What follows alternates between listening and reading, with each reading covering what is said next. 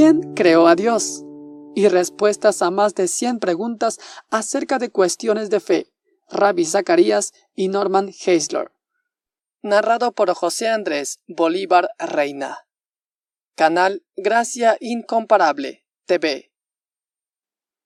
Capítulo 1. Preguntas difíciles acerca de Dios. Norman Heisler.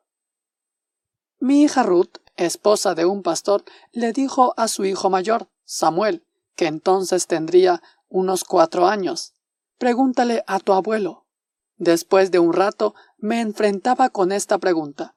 Abuelo, ¿en qué lugar del cerebro está la mente? La pregunta no ofrece dificultad alguna a un estudiante de filosofía universitario o seminarista que sabe en qué consiste una confusión de categorías. Pero, ¿cómo explicárselo a un niño de cuatro años? Como cualquier padre o líder de iglesia que haya ministrado a niños pequeños puede atestiguar, las cuestiones más difíciles suelen ser las planteadas por los miembros más jóvenes de la congregación. A menudo están relacionadas con Dios. Por ejemplo, papá, ¿quién creó a Dios? Seguro que son muchos los padres que han escuchado esta pregunta con anterioridad, aunque solo un puñado sabría responderla. Debemos estar preparados para responder, 1 de Pedro 3.15, a toda pregunta hecha con sinceridad. Colosenses 4.6. Las siguientes preguntas me las han planteado en los últimos 50 años de ministerio. Haré lo mejor posible por dar una respuesta que pueda ser entendida aún por los niños más jóvenes. ¿Quién creó a Dios? Nadie. No fue creado, siempre existió. Solo las cosas que tienen un principio, como el mundo, necesitan que haya un creador previo. Dios no tuvo principio y por lo tanto no necesita ser creado. Para quienes son un poco mayores es posible agregar algo más. Tradicionalmente, la mayoría de los ateos que niegan la existencia de Dios creen que el universo no fue creado, simplemente siempre estuvo allí apelan a la primera ley de la termodinámica para respaldar su argumento. La energía no se crea ni se destruye, insisten. Correspondería realizar varias observaciones. Primero, esta manera de expresar la primera ley no es científica, más bien es una aseveración filosófica. La ciencia se basa en observaciones y no hay ninguna observación empírica que pruebe este dogmático. Nada se creó implícito en dicha afirmación. Para ser científica debería expresarse de la siguiente forma. Según las observaciones, la cantidad de energía presente en el universo permanece constante. Es decir, nadie ha observado el aumento de nuevas existencias de energía o la disminución de las actuales. Esta ley, debidamente entendida, no se pronuncia acerca de la eternidad ni dice nada acerca de que el universo tenga o no principio. Se entiende de esta que la energía bien podría, como bien no, haber sido creada. Se limita a afirmar que si la energía fue creada, lo más que se puede decir es que la cantidad total ha permanecido constante desde entonces. Es más, supongamos que la energía, el universo de energía que llamamos cosmos, no haya sido creado, como muchos ateos han creído tradicionalmente. Entonces no tendría sentido preguntar quién creó el universo. Si la energía es eterna y nunca fue creada, nadie la pudo haber creado. Siempre existió. Por lo tanto, si no tiene sentido preguntar quién creó el universo, ya que siempre existió, tampoco tiene sentido preguntar quién creó a Dios, por cuanto siempre existió. Si el universo no es eterno, es necesario que obedezca a una causa. Pero, por otra parte, si no tiene el principio, no necesita una causa que le dé origen. De igual modo, si existe un Dios que no tiene principio, es absurdo preguntar ¿quién creó a Dios? Preguntar quién creó lo no creado o quién hizo lo no creado es una confusión de categorías. Sería lo mismo que preguntar quién es la esposa del soltero.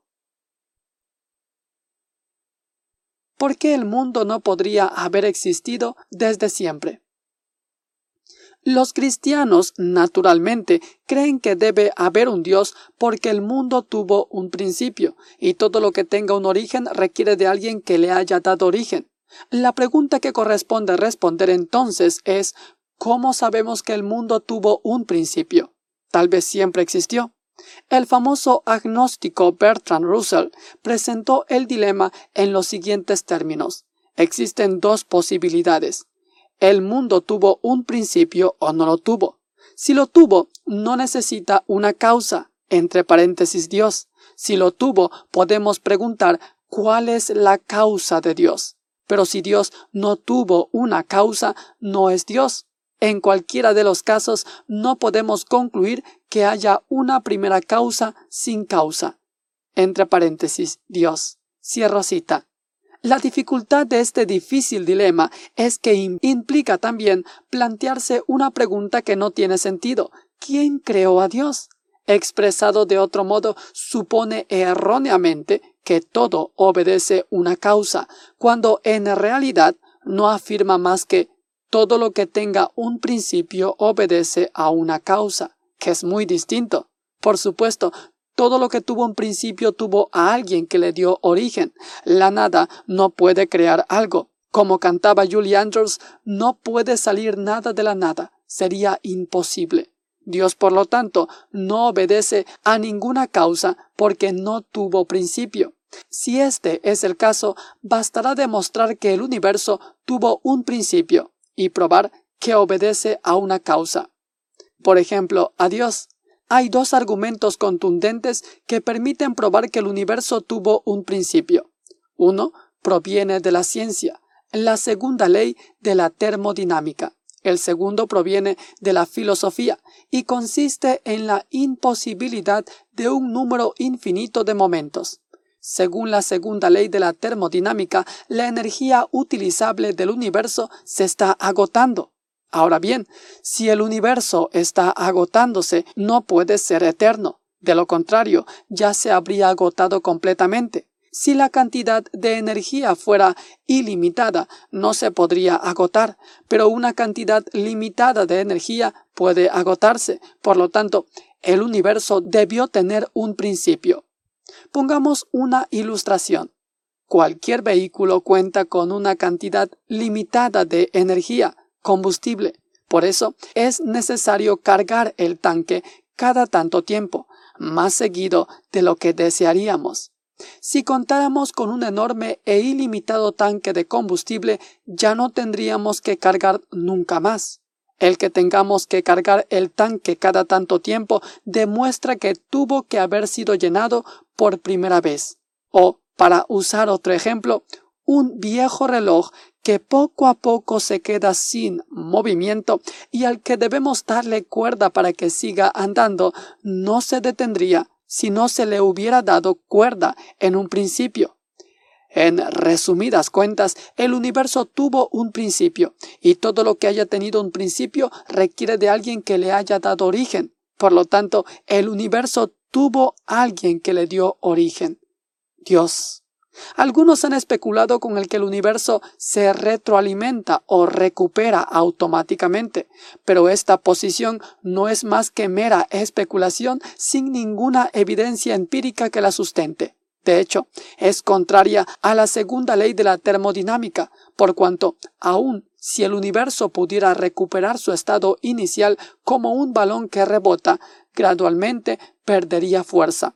No hay sencillamente ninguna observación que pruebe que el universo se retroalimenta automáticamente. Incluso los astrónomos agnósticos como Robert Jastrow han señalado lo siguiente, y abro cita.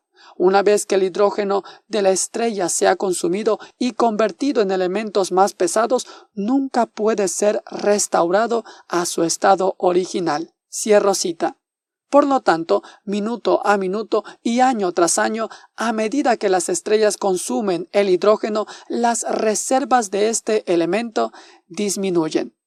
Si la cantidad total de energía permanece constante, pero la cantidad utilizable en el universo disminuye, nunca hubo una cantidad infinita, porque una cantidad así nunca disminuiría.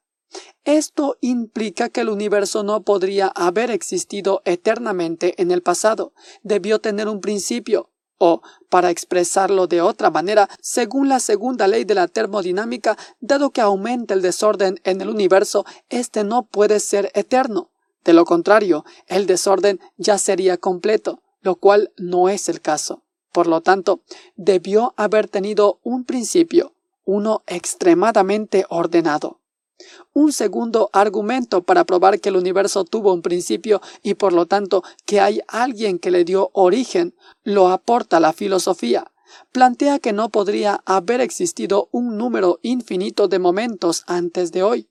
De lo contrario, hoy nunca hubiera llegado a ser, cuando efectivamente lo es. Esto se debe a que, por definición, el infinito no se puede atravesar, no tiene fin ni principio.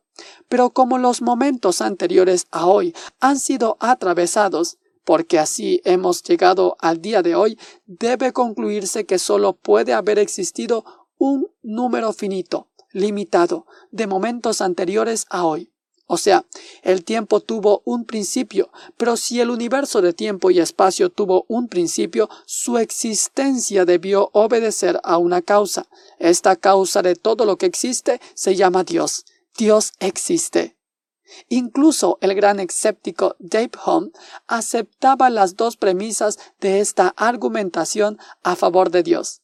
Es más, nunca negó que la existencia de las cosas se debiera a una causa. Él escribió lo siguiente, y cito, Nunca afirmé una proposición tan absurda como que algo pudiera surgir sin una causa que le diera origen. Cierro cita. También dijo que era absurdo creer que había un número infinito de momentos.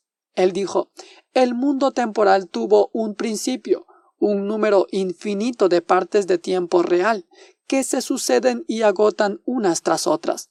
Es una contradicción tan evidente que ningún hombre, cabría uno pensar, cuyo juicio no está corrompido, en vez de ser mejor debido a la ciencia podría admitir. Cierro cita. Ahora bien, si ambas premisas son verdaderas, debemos concluir que debió haber un creador del universo temporal y espacial que llamamos cosmos. Por lo tanto, Dios existe. ¿Cómo pudo Dios crear algo de la nada? Si Dios y absolutamente nada más existía antes de la creación del mundo, el universo llegó a existir a partir de la nada. Pero, ¿acaso no es absurdo decir que algo se originó de la nada? Es absurdo decir que la nada puede ser causa de algo, porque la nada no existe y no tiene poder para hacer nada. No obstante, no es absurdo decir que alguien, por ejemplo Dios, hizo que el universo existiera a partir de la no existencia. La nada no puede crear algo, pero alguien que solo es Dios puede crear algo a partir de la nada. De hecho, si el universo tuvo un principio, como demostramos anteriormente, entonces hubo un tiempo en que el universo no existía y luego existió, después de que Dios lo creara. Esto es lo que significa la creación de la nada, en latín ex nihilo. No significa que Dios tomara un puñado de nada e hiciera algo, como si eh, la nada fuera algo a partir de lo que se pudiera hacer el mundo. Lo único que había era Dios y nada más. Dios hizo que existiera algo que hasta ese momento no había existido. Dicho de otra manera, la creación de la nada simplemente significa que Dios no creó algo a partir de algo que ya existía junto con él, como sostienen ciertas formas de dualismo que suponen la existencia de dos entidades esenciales eternas.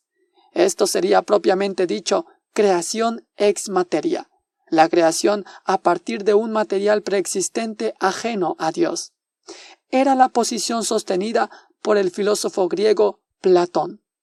Tampoco creó Dios al mundo a partir de sí mismo, exteo, es decir, no tomó una parte de su ser para dar origen al mundo a partir de eso. En realidad, el Dios cristiano ortodoxo no tiene partes. Él es un todo íntegro que es absolutamente uno. Por lo tanto, no había manera de que Dios pudiera tomar una parte de sí para hacer el mundo Dios es infinito y el mundo es finito. No se puede producir un infinito a partir de ninguna cantidad de partes finitas, ya que sea cual fuera la cantidad de partes o piezas que se tuvieran, siempre cabría la posibilidad de agregar una más. Pero tampoco puede haber más de un infinito, por lo tanto ninguna cantidad de partes podrían igualar un infinito. Por lo tanto, Dios no podría haber creado al mundo de una parte de sí, por ejemplo, ex materia. El mundo provino de Dios, pero no es de Dios. Él fue su causa, pero no su sustancia. Dio origen a la existencia del mundo por Él, pero no está hecho con partes de Él, no es de Él en ese sentido. Sin embargo, si el mundo no fue creado a partir de Dios ex deo, ni a partir de ninguna otra cosa ex materia coexistente con él, el mundo debió haber sido creado de la nada, ex nihilo. No hay otra alternativa. Dios creó una cosa que antes de que la creara no existía, ni en él, ni en ninguna otra parte. El único lugar en que el mundo existía antes de que Dios lo creara era como una idea en su mente. Así como un pintor puede tener en mente una idea de su obra antes de pintarla, Dios tenía una idea del mundo antes de crearlo. En este sentido, el mundo preexistió en la mente de Dios como una idea que todavía no tenía existencia. ¿Qué hacía Dios antes de crear al mundo? Otra pregunta acerca de Dios que a menudo plantea dificultades es ¿qué hacía Dios antes de crear el mundo? Agustín, el famoso erudito cristiano del siglo V, tenía dos respuestas, una graciosa y la otra en serio. La primera era que Dios ocupaba su tiempo preparando el infierno para las personas que hacían este tipo de preguntas. La respuesta seria era que no disponía de tiempo porque el tiempo no existía antes de haberse creado. El tiempo comenzó con la creación. Antes de la creación el tiempo no existía y por lo tanto Dios no disponía de tiempo. El mundo no tuvo principio con una creación en el tiempo, sino con la creación del tiempo. Pero tal vez se pregunten, si el tiempo no existía antes de que comenzara el tiempo, ¿Qué había en vez de tiempo? La respuesta es la eternidad.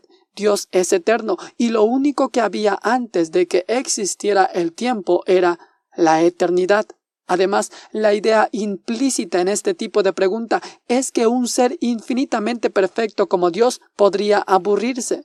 El aburrimiento, sin embargo, es un signo de imperfección e insatisfacción, mientras que la satisfacción de Dios es perfecta. Por lo tanto, de ninguna manera se puede concebir a Dios aburriéndose, ni siquiera aunque haya tenido largos periodos de tiempo en sus manos. Una mente infinitamente creativa siempre encuentra algo interesante para hacer. Solo las mentes finitas, cuando no encuentran nada interesante que hacer, se aburren. Por último, el Dios cristiano son tres personas que están en perfecta comunión. No hay manera de que dicho ser pueda aburrirse o sentirse solo.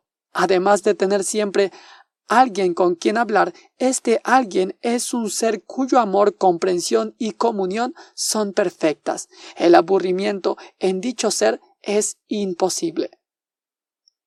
¿Cómo puede haber tres personas en un Dios? ¿Cómo puede Dios ser tres y sin embargo ser uno? ¿Acaso no es eso una contradicción? Todo parecería indicar que si Dios es uno, no puede ser tres, o que si es tres, no puede ser uno, pero no puede ser al mismo tiempo tres y uno. Sería una violación al principio más fundamental de la lógica, el principio de no contradicción. En primer término, creer como cree el cristianismo en una Trinidad, tres personas en una, no es una contradicción. Estamos frente a una contradicción solo cuando algo es A y no es A al mismo tiempo y en el mismo sentido. Dios es tanto tres y uno al mismo tiempo, pero no en el mismo sentido. Él es tres personas, pero una en esencia. Dios es tres personas, pero solo una en naturaleza. Sería una contradicción decir que Dios tiene tres naturalezas en una naturaleza o que son tres personas en una persona, pero no hay ninguna contradicción cuando se afirma que Dios es tres personas en una naturaleza. Dios es como un triángulo. Tiene al mismo tiempo tres ángulos y sin embargo es solo un triángulo. Cada ángulo no es el mismo que todo el triángulo. O sea, Dios es como la tercera potencia. Uno por uno por uno igual uno. Dios no es uno más uno más uno igual tres, en cuyo caso sería triteísmo o politeísmo. Dios es uno, manifestado eterna y simultáneamente en tres personas diferentes. Dios es amor. Primera de Juan 4:16. Pero para que haya amor debe haber un ser que ame, el Padre un ser amado, el Hijo, y un espíritu de amor, el Espíritu Santo. Por lo tanto, el amor mismo es una unidad tripartita. Otra ilustración de la Trinidad es que Dios es como mi mente, las ideas y las palabras. Hay una unidad entre estas y sin embargo es posible diferenciarlas unas de otras. Por supuesto, la Trinidad es un misterio, no es posible comprenderla con la razón, pero tampoco es contraria a la razón. Podemos entenderla, pero no podemos llegar a comprenderla en toda su plenitud.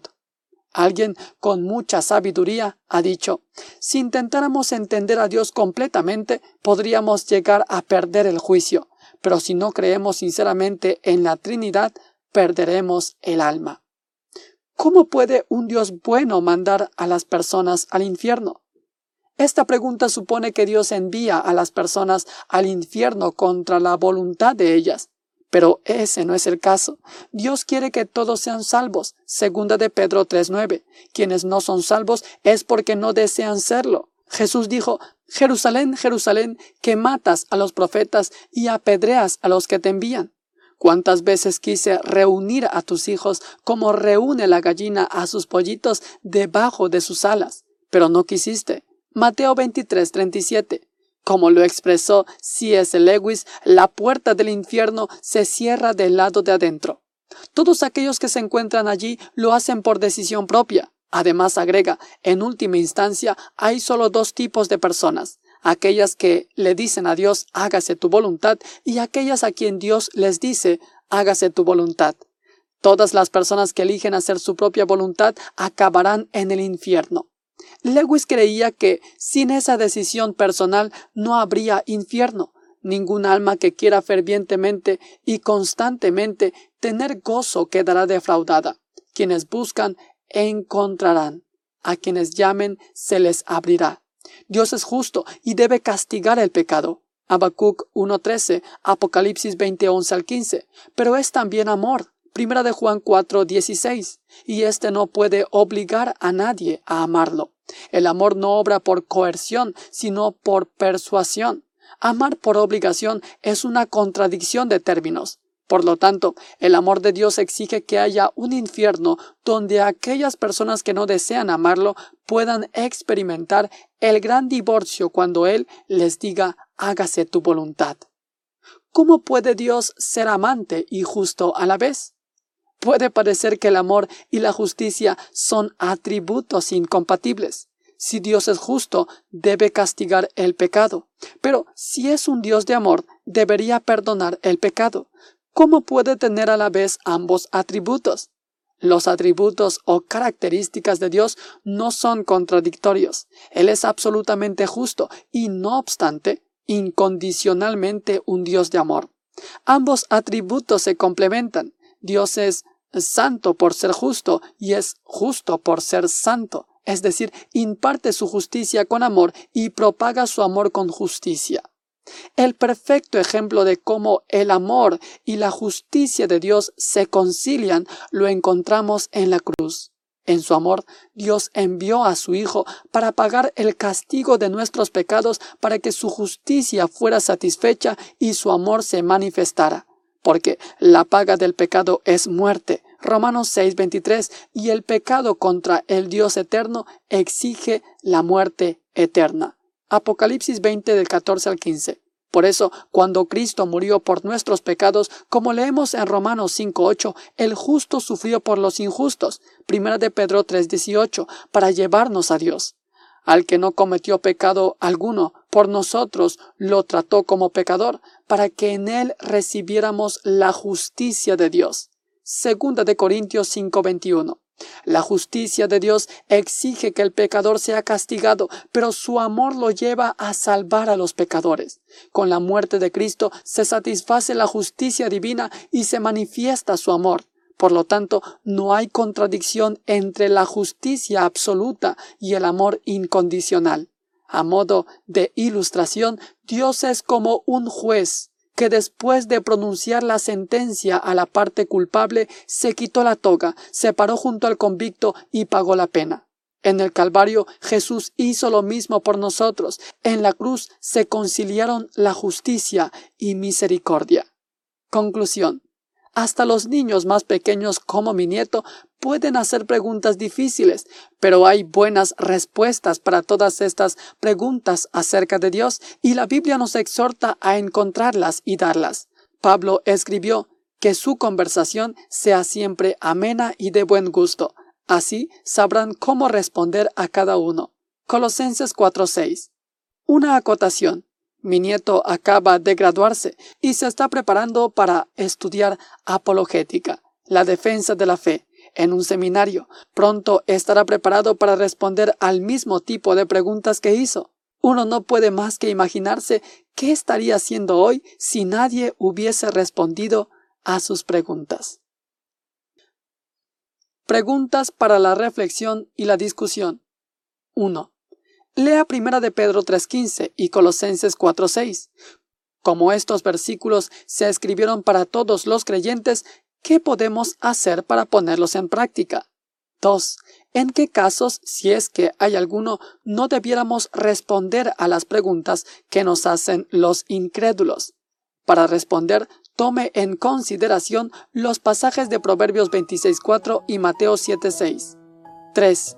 ¿Por qué es tan importante responder a las preguntas acerca de Dios?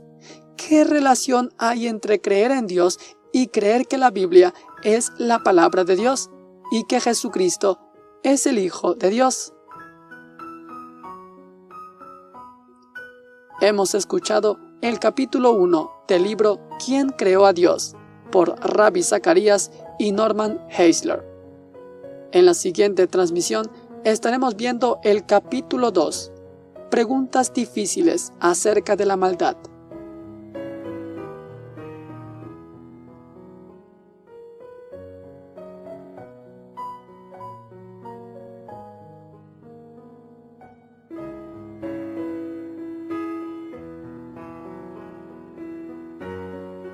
Gracias por acompañarnos en esta transmisión en este canal Gracia Incomparable TV. Si aún no forma parte de esta familia, le invitamos a ser parte, suscribiéndose al canal y dándole a la campanita para que cada vez que se suba un nuevo capítulo, YouTube le sea avisando al instante. De todo corazón, que Dios lo bendiga. Su servidor, José Andrés Bolívar Reina.